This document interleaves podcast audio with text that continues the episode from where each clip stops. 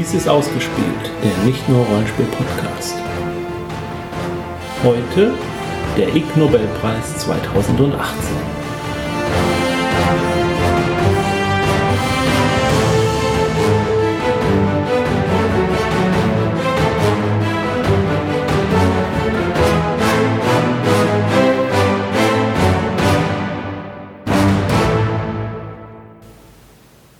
Hallo Sandra. Hallo Jens. Alle anderen konnten entkommen, nur du nicht. Du musst ja wie letztes Jahr auch äh, von mir anhören, wie der Ig Nobelpreis 2018 abgelaufen ist. Ich werde bis zum nächsten Jahr trainieren.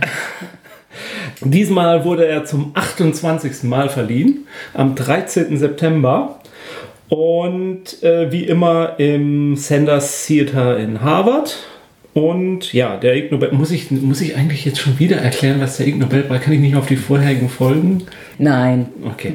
Also der Ig Nobelpreis zeichnet wissenschaftliche Forschungen aus, die einen zum erst zum Lachen und dann zum Nachdenken bringen.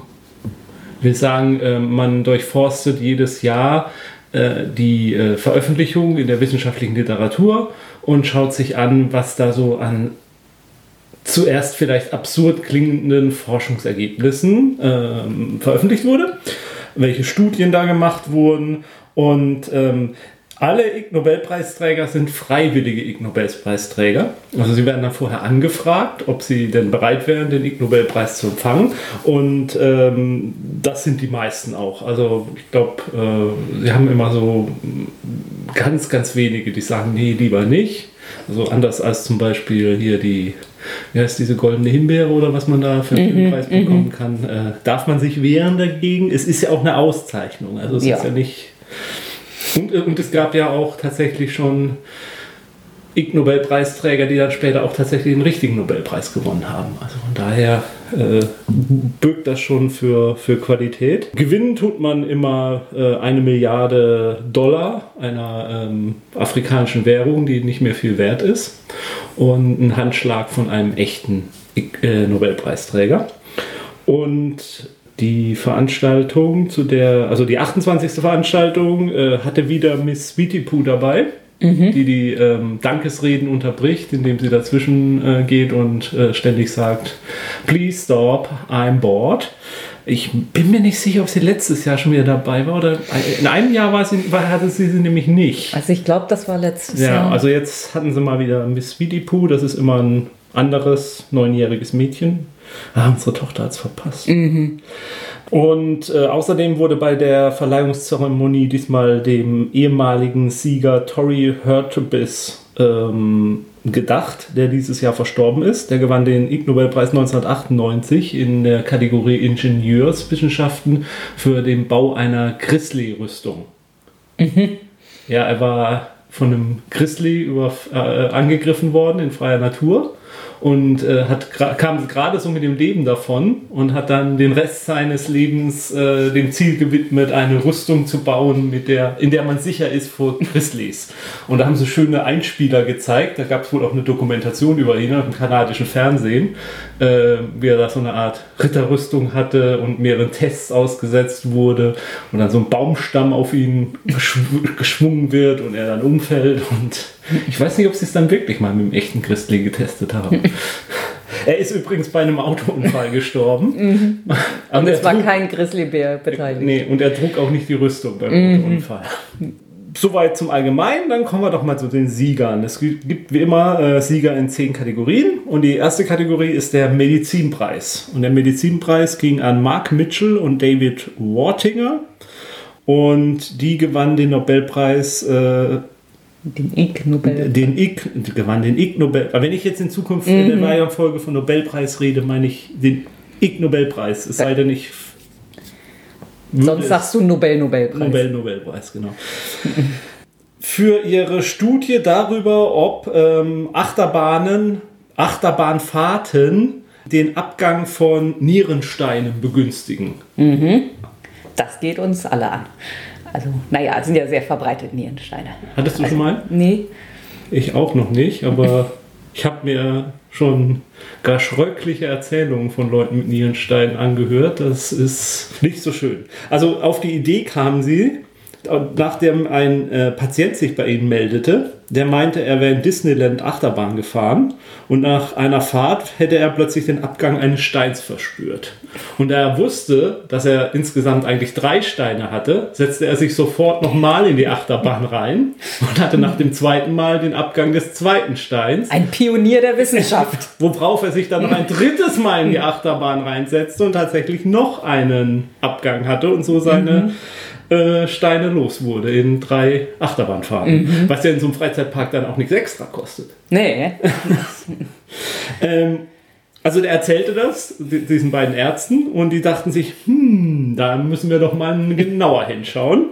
Und äh, sie fertigten 3D-Modelle. Eine, äh, nee, erstmal fertigten sie ein 3D-Modell einer Niere, ähm, packten da drei Steine, nicht größer als 4 mm rein und nahmen es mit einem Rucksack in den Big Thunder Mountain Achterbahn und machten da so an die 20 Fahrten. Und das Ergebnis war, dass äh, sie 64 mal 64% Abgangrate. Ähm, sie modellierten dann weitere ähm, 3D-Modelle von Nieren, die sie überall an ihrem Körper befestigten. Und es folgten weitere ähm, Fahrten. Sie benutzten dabei 174 Nierensteine unterschiedlich- unterschiedlicher Größe und Form und kamen auf, in diesem Forschungsreihe auf über 300 Fahrten. Sagten auch in der, Akzept, der Akzeptanzrede und auch später es findet immer zwei, drei Tage später findet eine Vorlesungsreihe nochmal statt, wo die ein bisschen mehr Zeit haben, ihre Studien vorzeigen dürfen. Also sowohl die äh, Feier selbst als auch diese zweistündige ähm, Vorlesungsreihe kann man sich bei YouTube auch anschauen. Werden wir auch verlinken. Und da berichten sie auch, also Achterbahnfahrten sind sie durch ihres, ihres Lebens. Äh, Was ich zeigte, es funktioniert nicht bei allen Achterbahnen. Äh, Die dürfen nicht zu hohe G-Kräfte entwickeln, weil sonst der Stein in der Niere hängen bleibt. Und am besten sind Achterbahn, Achterbahnen kurze, schnelle Bahnen mit viel Geschaukel. Ähm, keine, keine Loopings oder dergleichen mehr, sondern so eine Standard-Achterbahn. Ich sag mal, wir Norddeutschen sagen, denken dann vielleicht an den rasenden Roland.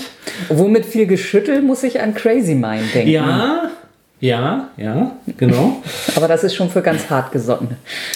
Also der Abgang des Nierensteins ist schon eine feine Sache, jedenfalls besser, als wenn er zertrümmert werden muss. Weil wenn ein Nierenstein zertrümmert wird, was ja so die letzte Möglichkeit ist, wenn er dann halt von alleine nicht abgeht und die Qual zu hoch wird, dann bleiben immer kleinste Reste zurück von dem zertrümmerten Stein und die sind sozusagen der Kristallationspunkt, wo sich dann wieder neue Steine bilden können. Also dass sich da so ein Teufelskreis bildet. Also von daher ist es schon eine feine Sache, wenn das Ding von alleine abgeht.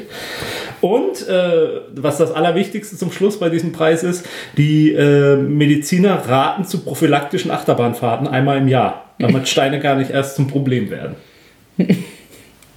Auf zum Jetzt frage Achterbahnmobil. frag ich mich, ab wann Krankenkassen Achterbahnfahrten Ja, bezahlen. Also es wäre zumindest sinnvoller, als homöopathischen Scheiß zu bezahlen. Einmal im Jahr Eintritt Freizeitpark. Ja, Wenn das dann sämtliche Nierensteinzertrümmerungen oder den Großteil verhindert, 64 Prozent vielleicht. das müsste Das- sich das doch rechnen. spart sich was ein. Und viel, viel Leid. Ja, bleibt das auch. Menschen. Aber sie haben's da, haben da nicht noch Menschenversuche, also sie haben nicht noch, noch e echte Nierensteinträger. Nee, haben sie nicht, aber ich. ich Obwohl das ja nun tatsächlich mal moralisch durchaus vertretbare Tests am Menschen wären. Also wo, ja, außer dass einem übel wird, eigentlich. ja, aber ich glaube, irgendwas hatten sie erzählt, dass weitere Studien wegen der Freizeitparkbetreiber, dass das mit denen nicht vereinbar war oder so. Mhm. Ja. Ich frage mich ja auch, wenn man dann, also äh, wenn man, wenn dann der Abgang zu verspüren ist, wie schnell man da auf die Toilette kommen kann in, so Mhm. einem Achter, in so einem Freizeitpark. Da können ja auch durch die Schlangen mal lang sein. Ich habe einen Abgang, lassen Sie mich vor. Ja, ich habe jetzt überhaupt keine Ahnung, wie das so ist, wenn ein Ja, Nierenstein ich zum, abgeht. zum Glück auch noch nicht. Ich denke nur, wenn es vorbei ist, ist es ein absolutes Gefühl der Glückseligkeit Das und Erleichterung. kann ich mir auch Wenn es dann mal endlich wieder läuft. Oh, ja. Ähm, der. Hast du noch Fragen zur Medizin? Nein, danke. Soll ich dir noch irgendwas beantworten zum Nierenstein? Nee. Ähm, der Anthropologiepreis ging äh, nach Schweden, Rumänien, Dänemark, die Niederlande, Deutschland, äh, die äh, Vereinigte Königreich, ähm, Indonesien und Italien. Und Also eigentlich sind wir alle Winner. Europa. Oder Und Indonesien? gehört irgendwie auch dazu. Ja. Wissen wir nicht alle Europa? Ähm, ja, ging ein ganzes Team von äh, Wissenschaftlern und äh, die haben erforscht oder entdeckt, dass Schimpansen im Zoo imitieren Menschen genauso oft und gut wie Menschen Schimpansen imitieren. Okay. Ähm, ja, also das, die Eigenschaft, Dinge nachmachen zu können, ist ja was Evolutionäres und auch wichtig für die Evolution. Denn so können, kann man an seinen Nachwuchs Dinge weitergeben, Wissen weitergeben. Der Nachwuchs sieht, was man tut und macht es nach.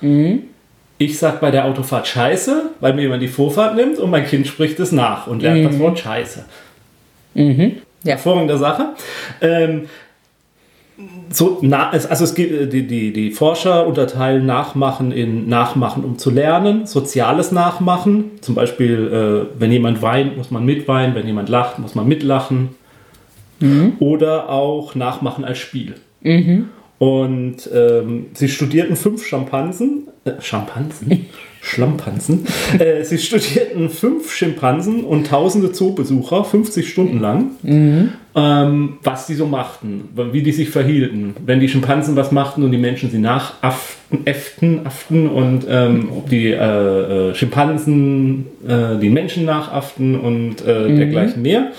Und äh, kamen zu dem Ergebnis, dass sowohl 10% aller Besucher als auch 10% aller Affen oder al- also aller Interaktionen zwischen den Menschen und Affen, also sowohl äh, äh, immer die, die einander imitierten. Und äh, dass sich beide, also diese beiden Menschenaffenarten ziemlich gleich verhalten dabei.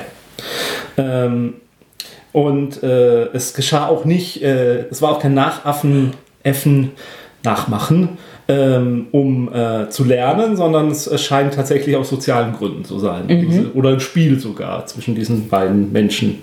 Affenarten. Ähm, sie stellen auch fest, dass Schimpansen bemerken, wenn sie nachgemacht wurden. Äh, und äh, sie beteiligten sich an den Nachmachspielen und sie schienen auch Spaß daran zu haben.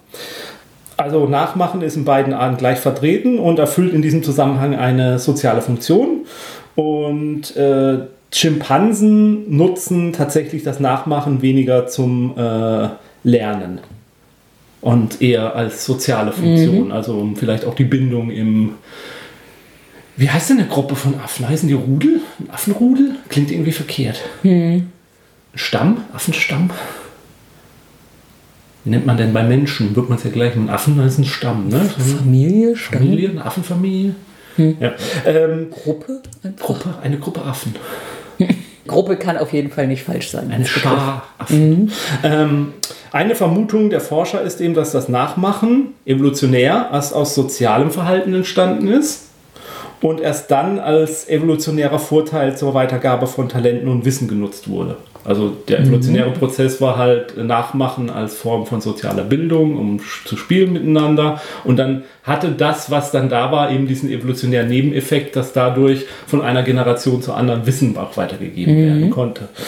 Ähm, und äh, das, was halt im Ende dann halt äh, in dieser am meisten nach ausgeprägten Verhaltensweise beim Menschen halt zur Entwicklung äh, von Intelligenz und Zivilisation und dergleichen führt. Ja. Hast du schon mal Affen im Zoo nachgemacht? Nicht bewusst. So ein Spiel so. Nicht, dass ich wüsste. Ja. Und was denken die Affen dann? Denken die auch, der, der äfft mich nach oder denken die, der Mensch mich nach? Ich meine, Nachmachen ist ja auch bei, bei, bei Vögeln ziemlich. Also, äh, und nicht umsonst sagt man ja auch, Vögel sind äh, von, von Intelligenz und von, von den Fähigkeiten sehr hochentwickelte Lebewesen. Ja. Können denn viele Menschen nachmachen? Haben sie jetzt wahrscheinlich einfach äh, wenig äh, physische Möglichkeiten. Also ich meine, ich habe mal was gehört von einem Delfin, der äh, Menschenstimmen so ein bisschen imitieren konnte. Also dass das dann ganz teilweise tatsächlich klang wie das, was Menschen in seiner Nähe so gesagt haben und dass, wenn Leute dran vorbeiliefen, sie auch, dass sie dachten, sie würden gerufen werden oder so. Und das war dann der Delfin, der sie ins Wasser locken wollte, um sie zu töten. Bei Hunden und Katzen sieht man es, glaube ich, auch manchmal so, so Bewegungen nachahmen. Ja. Da sieht man regelmäßig mal irgendein Video von einem Hund, der die Tanzbewegung von Herrchen nachmacht oder Ja, so. ja, ja. Sicherlich auch aus sozialen Gründen. Ja, Oder einfach nur um Internetstar zu werden, um Millionen zu machen. ja, ja. Gut. Der Biologiepreis ging an Forscher aus Schweden, Kolumbien, Deutschland, Frankreich und die äh, Switzerlande, ähm, die Schweiz. und zwar haben die festgestellt, ähm, also die Studie heißt Der Geruch der Fliege. Und die haben festgestellt, dass eine einzige Fliege der Art Drossopho Drossophilia melanogaste in einem Weinglas ausreicht, um den Geschmack des Weines so zu beeinflussen, dass Weinkenner sofort schmecken, dass da diese kleine Fruchtfliege drin war. Also es geht wirklich um so diese kleinen Fruchtfliegchen, die hier auch gerade ein paar rumschwimmen. Und die haben halt, also es, es ging da halt damit los, dass sie halt diesem Gerücht nachgehen wollten, dass Weinkenner das sofort schmecken würden. Und meistens bei solchen Studien kommt ja bei raus, dass Weinkenner eigentlich überhaupt nichts schmecken und auch gar nicht wirklich besser sind als normale Leute. Aber in dem Fall dann wohl tatsächlich. Also man, und zwar auch nur wenn, bei weiblichen Fliegen dieser Art. Also bei männlichen Fliegen, die kurzzeitig im Weinglas waren, eben nicht. Also die äh, weiblichen Fliegen produzieren ein Pheromon, und zwar produzieren 2,4 Nanogramm pro Stunde. Nanogramm ist äh, 10 hoch minus 9 Gramm oder auch 0,000000001. Die Entdecker des Pheromons fragten sich, ob es etwas mit der ähm, Anekdote eben zu tun haben könnte, dass eine Fliege im Glas Wein den Geschmack zerstört. Und äh, sie holten sich, und das finde ich das Wichtigste an dieser ganzen Nachricht oder an diesem ganzen Preis, das Aller, Allerwichtigste und warum mir so vom Herzen liegt, sie holten sich die Hilfe von badischen Weintestern. ja. Mhm. Natürlich. Also, Ja. Nicht, und nicht nur badisch, symbadisch. Sympathisch. so sympathisch. Sympathisch. Sympathische Baden. Ja, ich, ich werde den Rest dieses Preises jetzt in meinem Dialekt weiterlegen. Ja. Also sie testete Gläser mit Wein in verschiedene Versuchsanordnungen. Manche mit äh, einer weiblichen Fliege drin, manche mit einer männlichen, manche ohne Fliege. Und äh, die fliegen jeweils Doppelblindstudie. doppelblind, doppelfliegenblind, äh, mit fünf Minuten im Glas Ja. nicht länger. Äh, Das Ergebnis, die Tester empfanden den Wein aus den Gläsern mit der weiblichen Fliege als unangenehm im Geschmack. Äh, Und sie stellten das Pheromon dann eben halt auch künstlich her, machten dann das künstlich, das Pheromon in diesen entsprechenden Mengen hinein und auch das führte zum gleichen Ergebnis. Worum, woraus man dann halt schließen kann, es ist tatsächlich das Pheromon und nichts anderes von der Fliege. Ähm, 10 Nanogramm des künstlichen Pheromons wurden bereits mit dem schlechten Geschmack des Fliegenwein, der Fliegenweingläser äh, verglichen, aber teilweise reichte auch schon ein Nanogramm aus, äh, um das, äh, den Geschmack als schlecht zu empfinden. Und äh, was jetzt die Hausfrau oder den Hausmann äh, stören wird, äh, das Pheromon ist schwer löslich und bereits äh, das Laufen einer Fliege über das Glas kann es hinterlassen und es verschwindet teilweise nach dem Spülen auch nicht unbedingt und kann den Geschmack des Weins auch dann beeinflussen, wenn er später hineingegossen wird. Oha. Ja, Also äh, Tochter merkt sowas auch mal sofort. ja vielleicht ist sie da einfach ein Superschmecker. Ist, ist das badische Das badische Erbe. Gen ja, in ihr. Ich habe sie ja vererbt. Verdammt. Und eigentlich können Menschen das Pheromon auch gar nicht schmecken, sondern sie riechen es. Achso, nochmal zur Sicherheit, unser Kind trinkt keinen Wein. Sie ist Badenerin.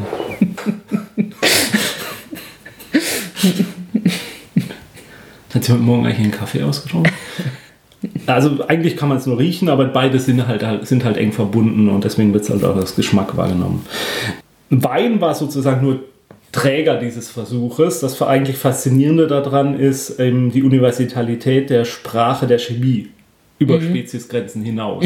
also warum haben wir uns so entwickelt, dass wir ein, ein Hormon, was eine weibliche Fliege ausscheidet und was ja dazu dient, andere männliche Fliegen anzulocken Also die haben, die reagieren natürlich sehr empfindlich auf dieses Pheromon, weil das dazu der Fortpflanzung Ja, ja. dient. Und wa warum ist das was, was über die Speziesgrenzen hinaus sozusagen so äh, sprachlich, um dabei zu bleiben, ähm, ähm, wahrgenommen wird? Hat Äh. das vielleicht mit einem Unfall zu tun, den Jeff Goldblum der einst hatte?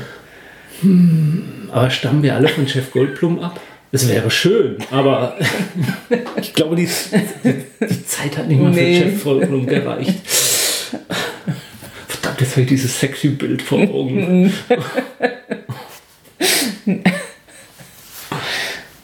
Können wir das in den Header dieser Folge nehmen? ähm, also unklar bleibt, warum Menschen und äh, Fruchtfliegen beide so empfindlich auf das gleiche Pheromon reagieren und ähm, woher diese große Sensibilität des Menschen dafür kommt. Also da gibt es, sag ich mal, evolutionär keine Erklärung für, es sei denn, wir sind alle scharf auf. Nein. Also eine Erklärung, die vielleicht naheliegen würde, wäre ja, dass äh, es wichtig wäre, dass wir so eine Verschmutzung in unseren Lebensmitteln so wahrnehmen. Aber äh, wenn ich die Forscher richtig verstanden habe, vermuten die eigentlich nicht, dass da ein Zusammenhang besteht. Andererseits muss man halt auch sagen, manche Dinge entstehen einfach evolutionär und sind ein Abfallprodukt. Weil Evolution ist halt nicht geplant, da ist nichts, hat kein Ziel, manche Dinge passieren halt einfach. Bleiben wir bei äh, exotischen Stoffen. Ähm, der Chemiepreis ging an äh, eine Gruppe aus Italien, glaube ich, ist das. Nee, aus Portugal, Entschuldigung. Und ra- drei Restauratoren, die daran geforscht haben, ob der menschliche Speichel ein guter ein gutes Säuberungsmittel für äh, schmutzige Oberflächen ist. Das spricht jetzt gerade die Mütter äh, Ja, ja. sehr an. Also, es ist tatsächlich so, dass Restauratoren benutzen menschlichen Speichel, um alte Gemälde oder Skulpturen zu reinigen. Das liegt, und das machen sie schon ja seit, wohl schon seit Jahrhunderten, und das liegt am, man tut das wohl deswegen, weil der menschliche Speichel eben so schnell zur Verfügung steht. Genau wie Mütter, die oder auch Väter meinetwegen. Aber es ist so das Klassische von der Mutter, ne? die was im Kopf hat, die ins Taschentuch spuckt. Oder das Kind in das Taschenbuch stucken. Ja, das sind die fortschrittlichen. Ja, ja. Also die. Das Kind wird mit seinem eigenen Speichel. ja, ja, also der absolute Klassiker, also die, Vertreter der klassischen Reinigungsmethode spucken selbst in das Tuch und wischen dann das Kind. Die etwas ähm, ja, moderneren, äh, fortschrittlicheren, die lassen das Kind in das Tuch spucken und säubern es dann mit seiner eigenen Spucke. Es gibt dazu auch tatsächlich zahlreiche Hinweise im Internet und auch ältere deutsche Arbeiten habe ich gefunden bei meinen Recherchen, also Artikel drüber, dass das tatsächlich wohl ein weit verbreitetes ähm, Arbeitsweise bei Restauratoren ist. Äh, was auch jetzt noch mehr Sinn dahinter lässt, wenn bei, oder was jetzt auch erklärt für mich, weil es mir vorher vollkommen unverständlich war, warum in Museen an Bildern dieser Hinweis ist, dass man die nicht anfassen soll.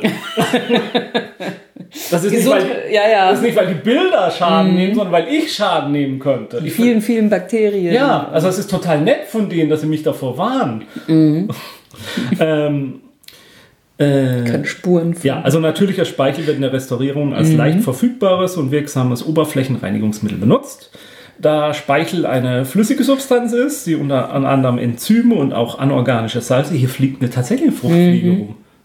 Da Speichel äh, eine flüssige Substanz ist, die unter anderem Enzyme und anorganische Salze enthält, eignet sie sich prinzipiell auch für die Reinigung der Oberflächen von Gemälden. Äh, die Komponenten fordern die Schmutzabtragung, da sie das äh, Penetrationsvermögen erhöhen und aufgrund der Proteine eine ähnliche Wirkung wie Netzmittel besitzen. Was sind jetzt Netzmittel? Das habe ich nicht rausgekriegt, was damit gemeint ist. Äh, vielleicht hört, hilft ein Hörer weiter. Ähm, er legt sich also um die Schmutzpartikel herum und diese lassen sich dann leichter abtragen. Werden mittlerweile tatsächlich äh, wird, äh, synthetischer Speichel hergestellt, der dann benutzt werden kann. Aber wenn der leer ist, dann hat man Ja. halt immer noch den Griff in den Mund. Um, ja. Wie gesagt, früher war das ein durchaus gängige Mittel zur Entfernung von Oberflächenschmutz auf Gemälden, da der Speichel aufgrund seiner Struktur die Verschmutzung umschließt, so dass sie sich leicht abtragen lässt. Ich habe zum Beispiel was gefunden, äh, auch die Annalen des Herzog Anton Ulrich Museum in Braunschweig erzählen davon.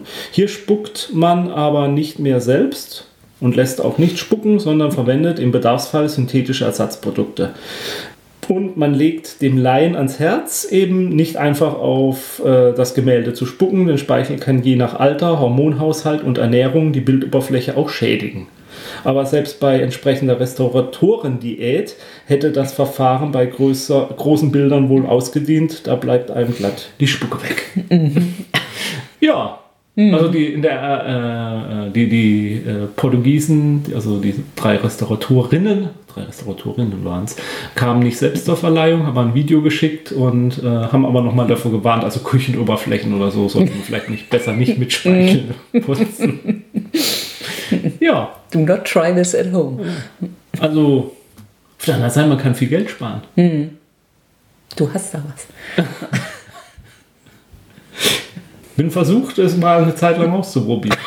Wir könnten nur die Gläser für unsere Gäste Ja, mit Speichel. das probieren wir mal morgen gleich. Oder es gibt, das ist auch der, das fällt mir noch dabei ein, das ist doch auch der Klassiker in den Western. Der Barmann der ist im Saloon, Mhm. Ja. Mhm. der hinter der äh, Dings steht und dann fleißig das Ding dann in das Glas reinspuckt und dann Ja. wieder so wischt. Ne? Die wussten schon, was sie taten. Ja.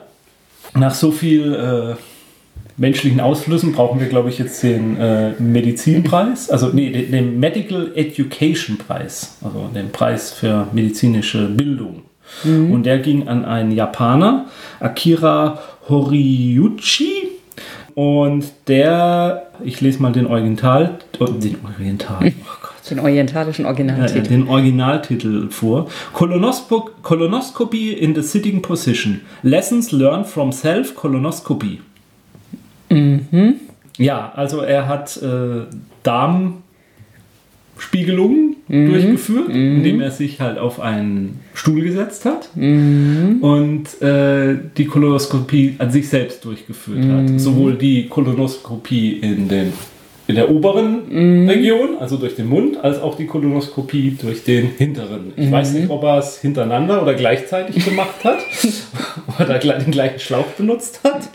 Äh, jedenfalls, ähm, sein Vortrag auch bei diesen Lesungen war sehr schwer zu verstehen, weil er hat äh, sehr mit starkem Akzent Englisch gesprochen. Also ich hatte Schwierigkeiten, das alles so rauszukriegen. Was ich wohl so rausgehört habe, worum es ihm dabei ging. Also er hat auch ein Video, es lief auch ein Video, wo man gezeigt hat, wie er das macht. Also so, so, so weit die Hose dann so nur so ein bisschen rübergestreckt und dann steht er an diesem Stuhl, hat in der einen Hand äh, dieses Gerät zum Steuern, in der anderen Hand führt das unten nach den Schlauch und guckt dann halt auf den Bildschirm und guckt sich das so an, was er da so sieht. Wenn man sonst keine Hobbys hat. Alles für die Wissenschaft. Äh, am Anfang sagte er auch irgendwas davon, dass in Japan Kolonoskopien ohne Betäubung durchgeführt werden und deswegen große Angst halt auch dafür bestünde. Nachher redet er aber doch irgendwas von Betäubung. Also da bin, war ich, damit konnte ich nicht viel mit anfangen. Also es ging ihm wirklich darum, Angst vor dieser Prozedur zu nehmen. Indem er zeigte, dass man die sozusagen auch selbst durchführen kann und dass das kein großer Akt ist, diese Form, dass es so ein einfacher Eingriff ist, dass das ein Mediziner sogar selbst machen kann, während er auf dem Stuhl sitzt. Also, da, das war seine Intention. Ja, okay. Ähm, denn in Japan äh, herrscht, wie gesagt, große Angst vor dieser Prozedur. Man versucht sie zu vermeiden, nicht nur in Japan, auch in. Also, ich hatte einmal eine Magenspiegelung, also von oben rein. Von hinten rein hatte ich noch nicht, aber von oben rein. Und ähm, total harmlose Sache. Also, ich habe da ja so ein Beruhigungsmittel gekriegt, so ein ganz leichtes äh, Wegdämmermittel. Da fragte mich der Arzt noch, ob ich äh, denn schon was merke. Und ich sagte noch, nee, ich merke nichts. Und habe ich keine Erinnerung mehr.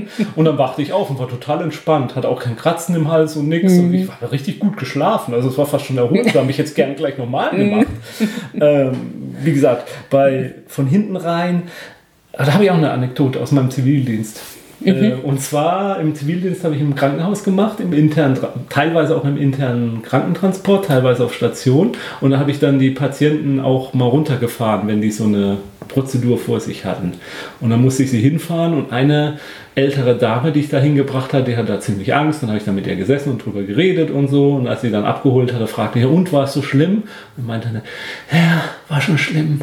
Aber Kinder kriegen es schlimmer. Mittlerweile ist es aber, soweit ich das mitbekommen habe, wirklich ein relativ harmloser Eingriff geworden. Diese Schläuche und Kameras sind so klein und so flexibel geworden, dass das wirklich, also früher muss das wirklich noch ein viel schlimmeres Ding sein. Das Schlimmste ist wohl dieses Zeug, was man vorher trinken muss.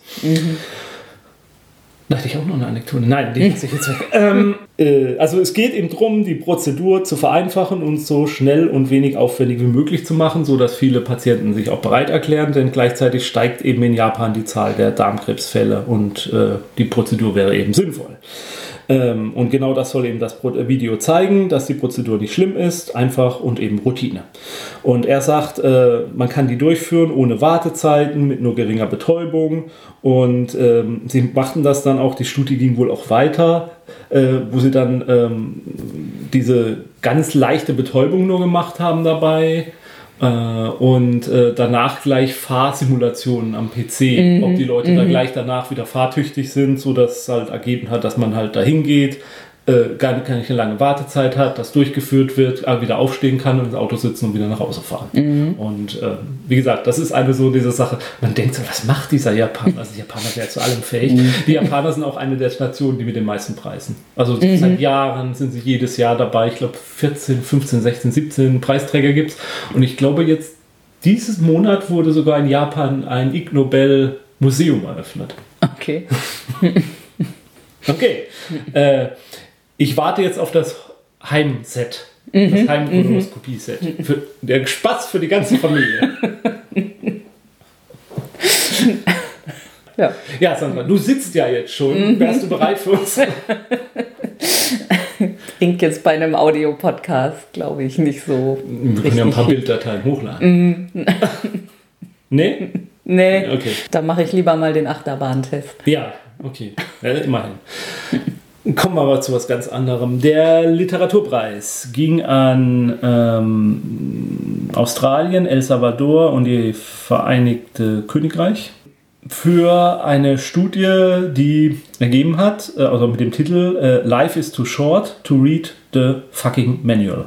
How users relate to documentation and access features in consumer products. Die Studie kam zu dem Ergebnis, dass Menschen das, die Anleitung nicht lesen. Mhm.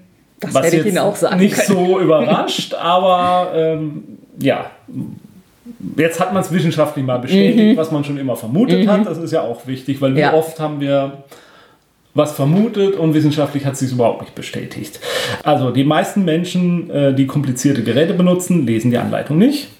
Was ich interessant fand, also dieses, äh, diese Internetabkürzung RTFM ist ja so eine klassische mhm. Antwort, wenn jemand was im Internet fragt, dann äh, read the fucking manual, äh, kommt wohl war wohl früher mal eine, äh, ist ein militärischer Begriff und war wohl früher mal ein bisschen höflicher. Also kommt aus von den Briten, die ja sowieso höflicher sind, und da hieß das wohl Read the Field Manual. okay. Also das mhm. F. Also ja. wir, wir, bleiben jetzt bei Read the Field Manual. Wir wollen ja mhm. frei bleiben. Mhm. Sie haben 170 Studien durchgeführt über sieben Jahre und zwei sechsmonatige Langzeitstudien. Und das Ergebnis war, die meisten lesen die Anleitung nicht und nutzen gerade mal so viel Funktion, wie sie sich selbst herausfinden können und den Rest benutzen sie einfach nicht. Mhm. Heißt, diese Funktionen sind eigentlich überflüssig und keiner braucht sie. Mhm. Beziehungsweise äh, sie werden halt nicht so genutzt, wie man sie vielleicht nutzen sollte, weil es vielleicht sogar sinnvoll wäre, sie zu nutzen im eigenen Interesse, aber man tut es nicht, weil man sie nur nutzen kann, wenn man das, die Anleitung liest. Was ich auch sinnvoll finde, je komplizierter das Produkt ist, umso eher lesen Menschen die Anleitung nicht. Männer behaupten eher, die Anleitung gelesen zu haben, tun es aber nicht. Mhm. Also Frauen geben es dann auch gleich zu, dass sie die Anleitung nicht gelesen haben. Ähm, und das Ergebnis ist eigentlich, die Anleitungen sind unnötig, keiner will sie, keiner nutzt sie. Mhm. Äh, und die, die haben da ein Buch auch drüber geschrieben, da hat sie auch ein bisschen arg penetrant dann Werbung für gemacht. äh, also die Botschaft ist halt, wir brauchen intuitivere Produkte, mhm. die selbsterklärender sind oder den User halt besser führen. Und ich finde, da ist ja in den letzten Jahren doch viel passiert. Mhm. Also ich finde, es ist besser geworden. Und es ist auch, meine ich, so weit besser geworden, dass man tatsächlich die Grundfunktionen eines Produktes tatsächlich überhaupt keine Anleitung mehr braucht. Mhm. Also ich überlegte dann selbst, wann habe ich das letzte Mal ich eine Anleitung gelesen? Mhm. Und die Antwort lautet heute Morgen. Mhm. Als ich äh, einem Nachbarn geholfen habe, seinen Fernseher einzurichten. Da habe ich dann mhm. nach irgendeiner Frequenz in der Anleitung gesucht. Äh, da war es aber auch dieses Ergebnis. Erst war mein Vater dort und äh, geh du mal hin. Ich, wir haben alle keine Lust, die Anleitung zu lesen. Und das Ergebnis oder die Frage, die offen war, fand sich tatsächlich in der Anleitung. Man musste halt nur mal suchen und gucken. Ähm, Ich habe letztens auch gerade mal gedacht, wie viel Knöpfe auf unserer Fernsehfernbedienung sind. Und davon benutzen wir wahrscheinlich zehn ja. oder so. Den ganzen Ja. Rest, ich habe keine Ahnung, wozu das da ist. Ja. Aber ich kann ja auch alles damit machen, was ich machen will. keine Ahnung, wozu der ganze Kram da ist. Äh, wie gesagt, ich, ich will nicht wissen, wie viele Apps ich auf meinem Handy habe, die ich noch nie wirklich benutzt habe. Ich muss zum Beispiel zugeben, ich habe jahrelang war ich nie in die Versuche gekommen, einen Screenshot auf meinem Handy zu machen, bis ich es irgendwann mal aus irgendeinem Grund gemusst hätte oder weil es hilfreich war. Und dann habe ich es halt erst im Internet gesucht, wie das denn auch geht. Und da muss ich halt auch sagen, da hilft halt auch mittlerweile das Internet so dermaßen weiter. Für alles, also man kann ja über YouTube schimpfen, wie man will.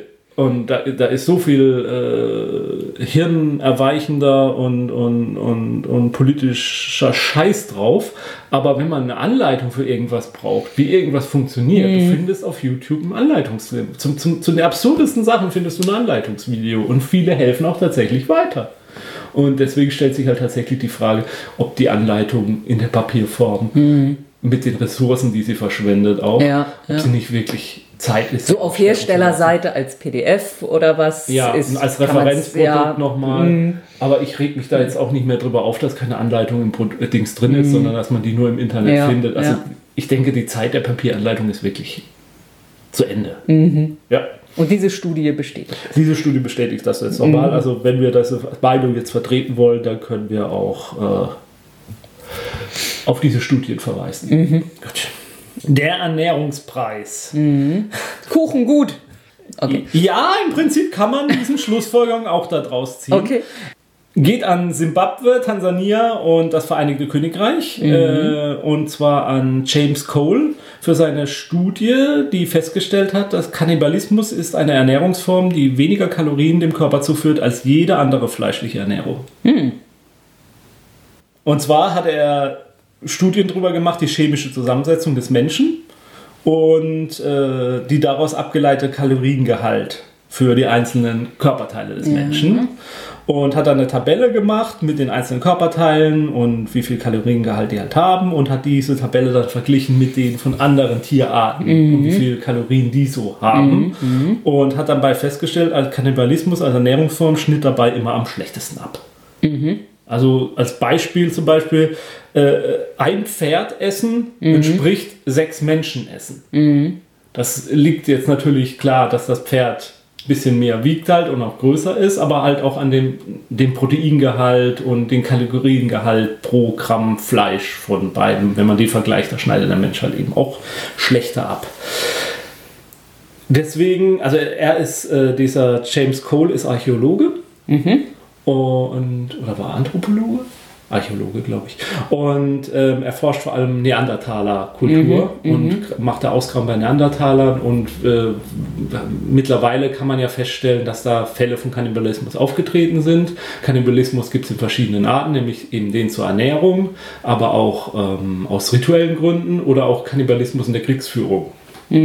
Und äh, der, äh, es geht halt um den Ernährungskannibalismus, der ja heutzutage nur noch in Notsituationen auftritt. Also es gibt ja diese Geschichte mit diesem abgestürzten Fußballteam in den Anden, die dann halt ihre Toten gegessen haben. Ähm, und ähm, ja, also es ist halt keine, keine, keine effektive Form der Ernährung. Aber wenn man jetzt Gewicht verlieren will und nicht auf Fleisch verzichten Ja. mag und das jetzt so wenig Kalorien hat und die Jagd auf den Menschen ja auch körperlich vielleicht anstrengend ist, vielleicht auch tut man da auch was für seine Gesundheit, kommt mal raus, bewegt Kommt sich unter Menschen. bewegt sich, kommt, trifft interessante Menschen. äh, ja.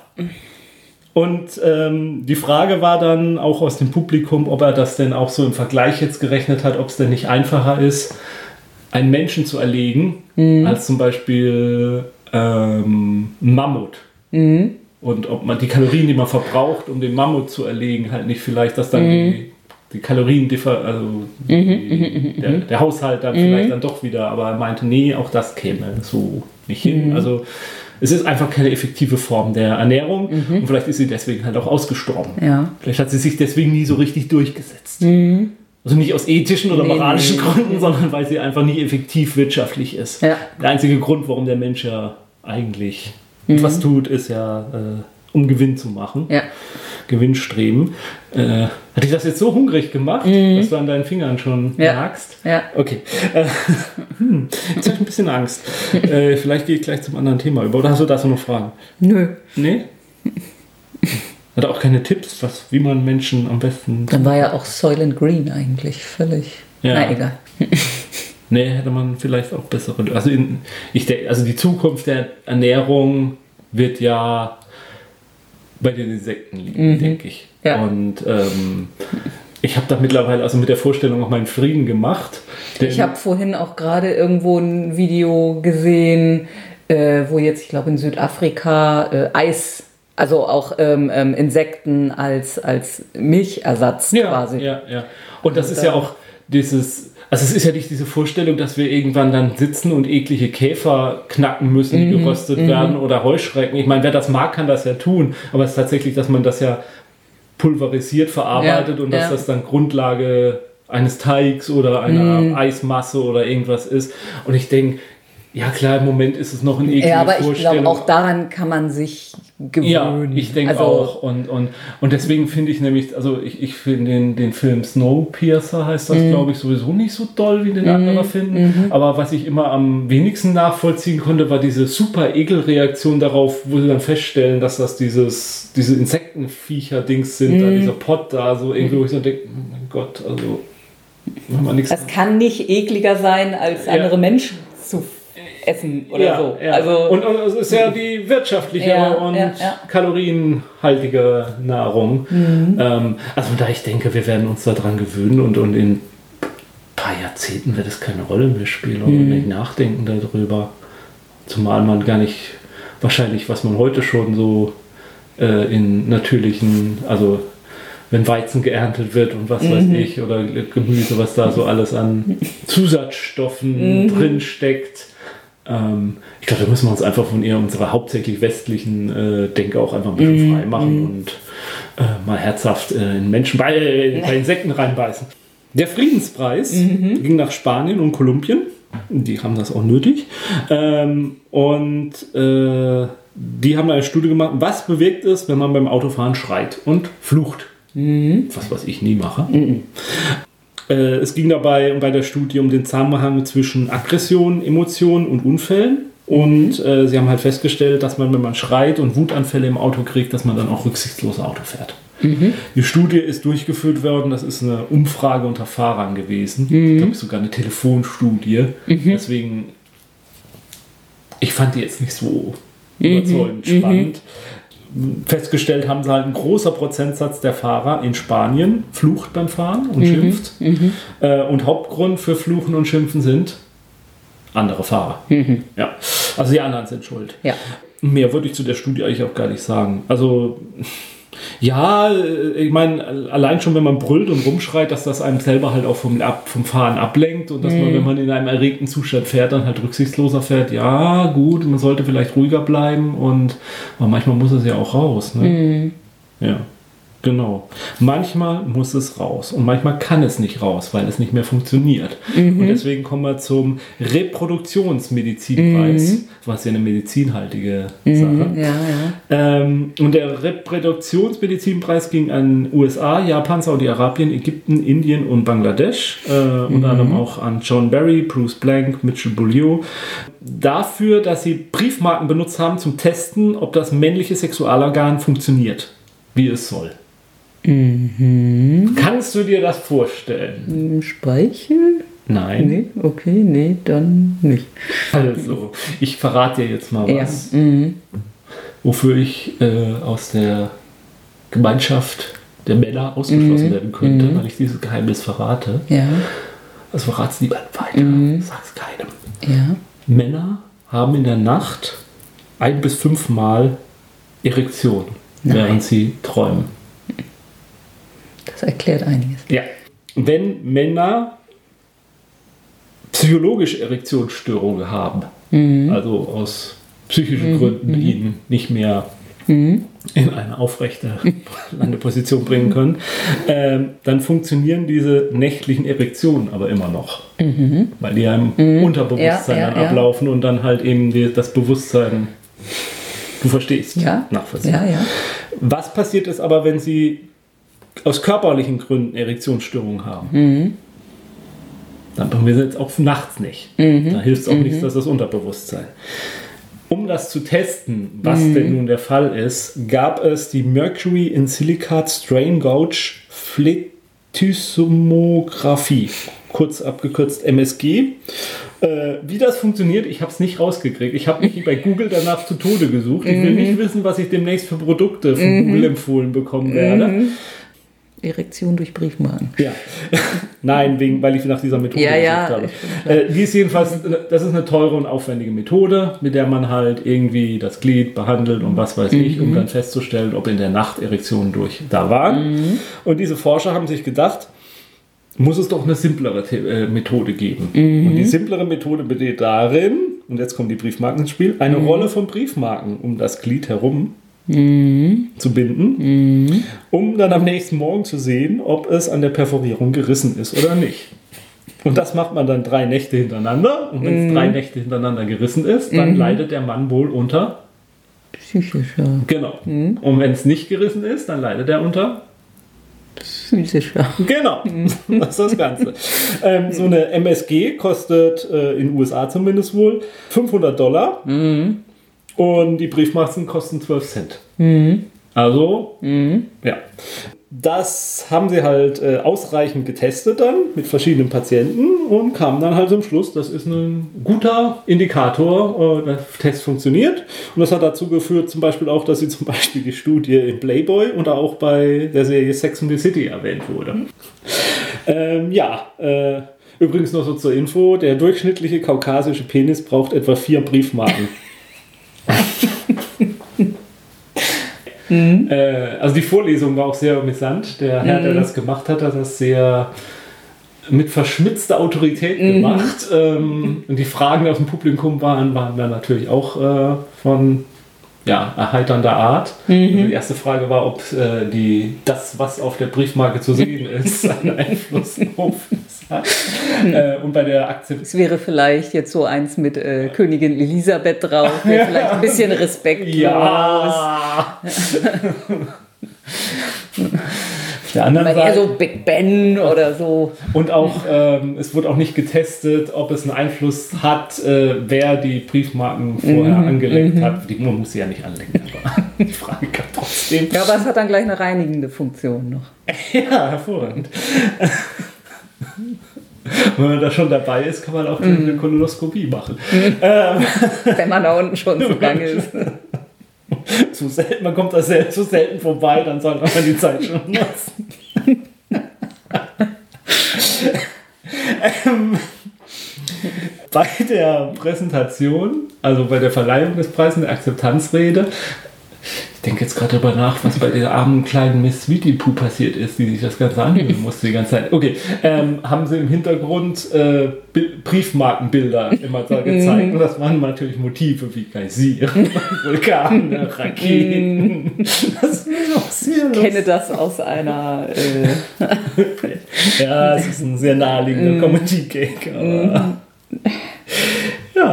Ja. schön. Ne? Und so billig und so. Weißt du, mal, einfach mal nachgedacht. Eine simple MacGyver-Lösung. Wie würde MacGyver testen, ob er psychische Erektionsprobleme hat? Mit Ducktape. Äh, was geht so schwer wieder ab? Ja. Ja, sie haben auch kurze Zeit über, über, ähm, ähm, ja, über, über, über Ducktape nachgedacht, aber das ist, tut halt weh beim Abmachen. Oder über ähm, ähm, Angelschnur. Das war was sehr schmerzhaft ist. Ja, der Ökonomiepreis äh, wurde auch sehr schmerzhaft. Der ging nach Kanada, China, Singapur und die USA. Und äh, die Frage, die sich gestellt wurde und beantwortet wurde, sind Voodoo-Puppen effektiv, um sich gegen gemeine Chefs zu wehren? Also hast du schon mal einen Chef, der so richtig auf den Sack ging, dass du dachtest, wenn ich jetzt eine Voodoo-Puppe von ihm hätte und könnte einen Nadeln reinstechen? Ja. Fällt mir ein Kandidat ein. Okay. Äh, mir auch. ähm, andererseits bin ich für andere Leute ja auch der Chef. Also von daher denke ich drüber nach, ob bestimmte Dinge, unter denen ich leide, vielleicht daran liegen, dass. Nein, ich weiß es nicht. Ähm, also es ging nicht darum, ob Voodoo-Puppen funktionieren, sondern es ging darum, was das bewirkt bei Menschen. Also die Studie äh, sollte, ob Angestelltes, äh, ob es Angestellten eben besser geht, wenn sie sich gegen unangemessenes Verhalten ihres Chefs damit wehren, dass sie auf eine Puppe einstechen und dabei vorstellen, es sei ihr Chef. Äh, Kontrollgruppe war es, die sich äh, nicht wehren konnte gegen einen ungerechten Chef. Die ganze Studie war halt so gestaltet, dass man den Probanden gesagt hat, stellt euch jetzt mal einen Chef vor, der euch ungerecht behandelt hat. Äh, bezeichnenderweise fiel natürlich jedem einer ein.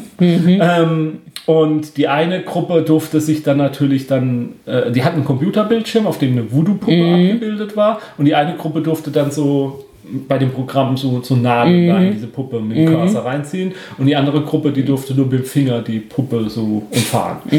Und äh, danach haben sie fest, versuchten sie festzustellen, ob ähm, äh, wie, wie die Gruppe sich fühlten halt, ob ihre Gerechtigkeit, also sie haben festgestellt, Leute, die sich ungerecht bef- gefühlt fühlen für Chef, deren Gerechtigkeitsempfinden ist verletzt. Ja. Und haben dann halt danach gemessen, ob es dann geringer ist. Und bei der Gruppe, die halt ähm, auf die Voodoo-Puppe eingestochen hat, haben sie festgestellt, dass nach der Studie deren Gerechtigkeitsempfinden ungefähr gleich auf dem gleichen Level war wie das einer Kontrollgruppe. Und bei der Gruppe, die eben nicht Vergeltung üben durfte, da war das Verletzung des Gerechtigkeitsempfinden eben immer noch fast genauso hoch. Und äh, auch die, die Messung dieses Ungerechtigkeitsempfindens hat man gemacht mit Wortversch Wortvervollständigungstests. Also da stand da ein Wort, Mein Chef ist ein. nee, da stand ein Wort, wo ein paar Buchstaben fehlten und da konnte man dann draus formen ein Wort, was neutral ist oder ein Wort, was eindeutig negativ besetzt Okay. ist. Und man hat daraus geschlossen, wenn man halt sich ungerecht behandelt, sucht man unbedingt dieses, äh, ich weiß jetzt gar nicht mehr, was das Beispiel Unequal konnte man draus machen, was negativ besetzt. Man konnte aber auch ein Wort draus basteln, was eher ähm, neutral war. Und da, dadurch hat man halt festgestellt, wie die Leute sich wohl im Inneren fühlen. Wie verlässlich sowas ist, kann ich jetzt nicht sagen, wie, gut, die, Gru- äh, wie gut das so gemessen wurde. Wie gesagt, Ergebnis war halt, dass äh, die Vergeltung gegen mächtigere, in Klammer Chefs, äh, stellt das Gerechtigkeitsempfinden wieder her, auch zum Preis Ärger zu bekommen oder sogar den Job zu verlieren. Das ist so eine Art, was, wie Angestellte reagieren auf sowas. Es gibt immer diese Vergeltungsreaktion. Warum passiert das? Wohl um dieses Gerechtigkeitsempfinden wieder Dings. Warum tun das Menschen? Warum tun das Menschen auch, obwohl sie wissen, dass sie deswegen Ärger kriegen können? Jetzt nicht mit der Voodoo-Puppe, aber durch andere Arten. Ähm, und wie kann man damit umgehen? Und äh, das ist eigentlich so eine Forschung zu Führungskräfteverhalten auch gewesen. Also aus der Rei- Richtung kommt, der Wissenschaft kommt das und im Umgang zwischen Führungskräften und Untergebenen und wie kann man da besser miteinander arbeiten. Und sie mussten, ähm, sie wollten echte Voodoo-Puppen benutzen und hatten die auch schon bestellt, die waren auch schon da, aber die Universität hat ihnen das verboten. Ja, und sie mussten dann diese virtuelle Puppe, ja. Der Sicherheitsbeauftragte der Universität hatte Sorgen, dass die Leute sich mit der Nadel in den Finger stechen könnten. Und deswegen, sie hatten aber nicht überall diese Puppen, deswegen, naja. Äh, mal gucken, was sie sich jetzt da für eine neue Studie ausdenken, Ja. wie man äh, diese Puppen benutzen kann. Jo, und wer mitgezählt hat, dann waren das hoffentlich zehn. Ich habe keinen vergessen. Und wenn ich ihn doch vergessen habe, dann war er einfach zu unbedeutend. Ich glaube, es waren alle. Ich habe hab jetzt wirklich mitgezählt. Hast du mitgezählt, Sandra? Nein. Na, äh, wollen wir jetzt ein Glas Wein trinken gehen? Oder lieber eine Kolonoskopie machen? Ich denk nochmal. Vielleicht einfach beides. Ja. Doch, ein Glas Wein trinken und sich kolonoskopieren. Vielleicht wird das eines Tages das Netflix der Zukunft. Netflix und. Kolonoskopieren und chillen. Gut. Äh, hast du jetzt zu irgendwas noch eine Frage? Ist irgendwas noch offen geblieben? Hat dein Forschergeist noch irgendwas, was er. Ein Nee, jetzt erstmal. Muss ich erstmal ein bisschen in mich gehen. Ja, aber hast, hast du jetzt Inspiration bekommen für eigene Forschungsreihen? Eig- eigentlich nicht. Nee, Ich eigentlich denke noch nach, wie ich Voodoo-Puppen einsetzen kann. Ja, ja. Also das ist jetzt so das, was sich am meisten anspricht dabei. Ich, ich denke drüber nach, das mal mit diesen Briefmarken auszuprobieren. Ja. Einfach nur mal als Interesse. ja. Oder ist jetzt dein Interesse, wie viel rumpassen? Äh, bis zum nächsten Mal. Forscht schön weiter. Ja, das waren die 2018 Ig Nobelpreise. Ähm, wir hören uns dann hoffentlich wieder in anderen Sendungen oder eben 2019 zu den 29. Ig Nobelpreisen. Äh, ich habe erst heute wieder was gelesen, was ein neues, äh, was fast schon ein toller Preisträger dafür wäre. Ähm, eine Studie, die, die, die, die Minimal Turing Test. Äh, und zwar haben sie mehrere tausend Leute befragt, was sie wohl glauben, wenn sie nur ein Wort sagen könnten, um jemanden anderen zu überzeugen, dass sie kein Roboter sind. Mhm. Welches Wort wäre das? Na, fällt dir eins ein? Nee, so ganz spontan nicht. Was würdest du sagen, um zu beweisen, dass du jetzt kein Roboter bist? Ein Wort. Na komm, ein Wort. Arschloch. Arschloch. Fast richtig, fast gut. äh, denn, ähm, also sie haben das mit mehreren tausend Leuten gemacht, Ja. die haben diese Wörter Mhm. gesammelt und dann haben sie anderen Leuten vorgespielt. Ja, Also ja. diese Wörter und haben sie gefragt, ob sie dann meinen, das ist jetzt, Mhm. ihr denken, das ist ein Mensch oder das könnte ein Roboter sein. Und das erfolgreichste Wort war Poop. Mhm, da war ich nah dran. Ja, ne, von daher. Ja, ja. Also das wäre zum Beispiel was, das könnte ja nächstes Jahr mal dabei sein. Ja, Mhm. Mal schauen. gut. Äh, ja, aber jetzt wirklich Tschüss, bis zum nächsten Mal. Ich muss noch ein paar Sachen lernen. Nein, das schneide ich raus. Das schneiden wir raus. Ach, oh, eigentlich war es ein schönes Schlusswort. So kann man doch die Leute nicht in den Abend entlassen. Mein Briefmarken, Briefmarken. Kinder, äh, beim Chef Goldblum. Tschüss.